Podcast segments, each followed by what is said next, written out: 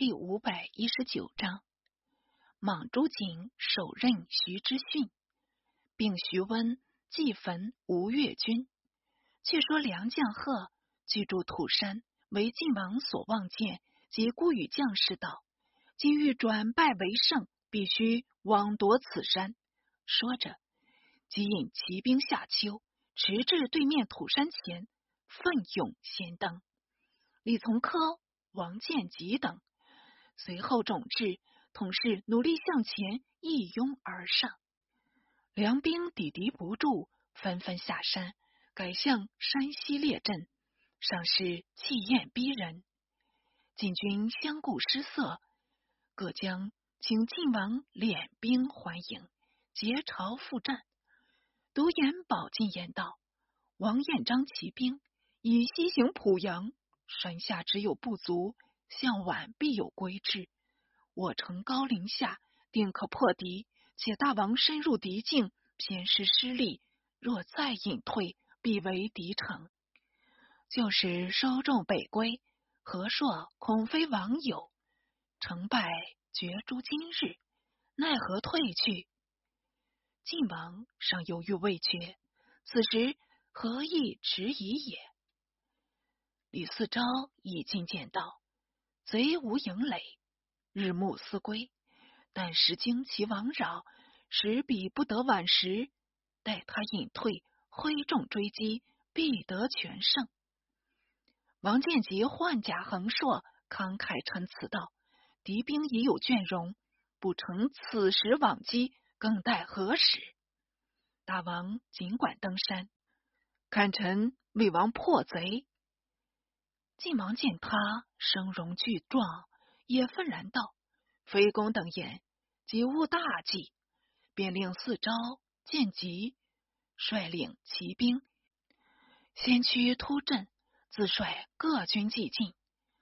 梁兵正虑消复，不妨四招见吉两大将盛怒前来，大刀长槊绞入阵中，刀过处。头颅乱滚，说到时血肉横飞，大众逃命要紧，立时溃散。那晋王又率大军驱到，好似泰山压卵一般，所当折碎。贺拍马反奔，部众大溃，死亡约三万人。这是梁晋第三次鏖战。晋王存续得胜还营。检点军士，倒也死了不少。有闻德威父子阵亡，不禁大痛道：“丧我良将，九十在我，悔无及了。”德威尚有子光福，为幽州中军兵马使，留守幽州，当即命为兰州刺史。为李嗣源与从科相识。且因军中讹传，晋王以渡河北返，也即成兵北渡。自闻晋王得胜，竟拔濮阳城，乃在南渡至濮阳，进谒晋王。晋王冷笑道：“汝道我已死吗？仓促北渡，意欲何为？”子元顿首谢罪。晋王以从科有功，不忍加钱，且罚他饮酒一大功，辽氏伯成，自引军北还魏州。遣四招全知幽州军府师，梁主有真接到贺拜号，以示不安。随后有王彦章败卒奔还，说是晋军将至，越加惊惶。即驱士人登城，又欲奔往洛阳，即得行营确报，方知晋军北还，时免奔波，但已是吃惊不小了。写出有真雍柔，先是晋王发兵攻梁，曾遣使之吴，约他南北夹攻。吴王杨龙眼命行军副使。徐之训为淮北行营都招讨使，携副都统朱瑾等领兵驱宋博，与晋相应，且移徐州县晋为颍州。梁令宣武节度袁向先出兵救颍，吴军不战即退。看官，你道吴军何故如此怯弱呢？原来啊，徐知训骄居淫暴，畏怯于情，所以事无斗志，不愿接仗。知训亦乐得退军，反至广陵，自担淫乐。但是有事不可行尽，有福不可享尽。自徐知训的生平行仪，哪里能保有富贵，安逸终身？借古警示，不啻暮鼓晨钟。说来又是话长，待小子略述知训的行为。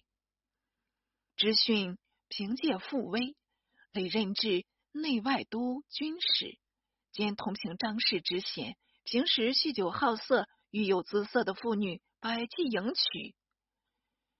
知府州李德成有家妓数十人。为知训所闻，即遗书得成，向他分肥。得成复书道：“韩家虽有数计，俱系老丑，不足是贵人。当为公别求少义。”徐徐报命。知训得书，大怒道：“他连家计也不肯给我，我当杀死得成，并他妻室都娶了回来，看他能讨我掌中否？”得成闻之大恐，即购了几个娇娃献与知训，知训方才罢休。吴王龙眼又懦，常被知训舞弄。一日，知训是龙眼宴饮，喝得酩酊大醉，便破龙眼下坐，令与幽人为戏，且使龙眼扮作仓谷。自己扮作参军，什么叫做参军仓谷呢？想立幽人演戏，一人服头衣绿，叫做参军；一人总角碧衣，直帽跟着参军，如同仆状，叫做仓谷。龙眼不敢违拗，只好勉强扮演，胡乱一番罢了。又常与龙眼泛舟夜游，龙眼先行登岸。知训恨他不训，用弹抛击龙眼，还幸龙眼随足隔去弹子，才免受伤。继而至禅智寺赏花，知训乘着酒意，够骂龙眼，甚至龙眼气下，且挠挠不休，左右看不上眼，潜伏龙眼登舟，飞驶而去。知训怒上加怒，即乘轻舟追赶，偏偏不及，竟持了铁寻击龙眼，亲历扑死一人，余众逃去。知训酒意略醒，归秦了事。龙眼有魏将李求、马谦，意欲为主除害，似知训入朝时，携龙眼登楼，引着魅族出击知训。知训随身也有侍从，即与卫士交战，只因寡不敌众，且战且却。可巧朱瑾迟至，知训急忙呼救，瑾反顾一挥，外兵争进，得将李求、马迁两人杀死，未足皆遁。知训欲入犯龙眼，为瑾所阻，是不敢行。但从此一家交资，不特凌灭同僚。并且急祭之告，知告为生州刺史，修筑府舍，振兴城市，很有富庶气象。润州司马陈彦谦劝徐温喜至生州，调知告为润州团练使。知告乘便入朝，辞行时，知训扬为燕见，暗中伏甲，欲杀知告。请知训祭地之见，肃穆之告。此时已在座中。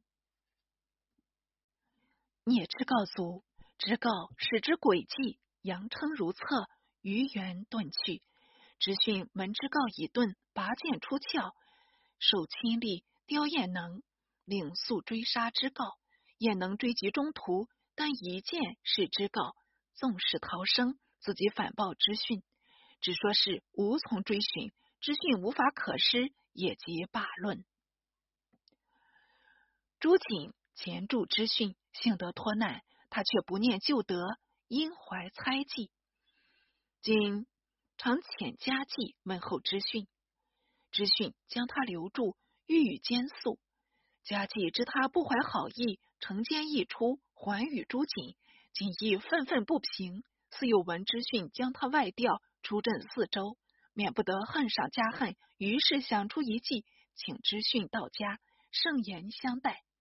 席间照出宠妓，慢歌又酒，惹动知训一双色眼，目不转睛的瞟着歌妓。今暗中窃笑，扬眉奉承，愿以歌妓相赠，并出名马为寿，引得知训手舞足蹈，喜极欲狂。今因知训仆从多在厅外，急切未便下手，乃复言入内堂。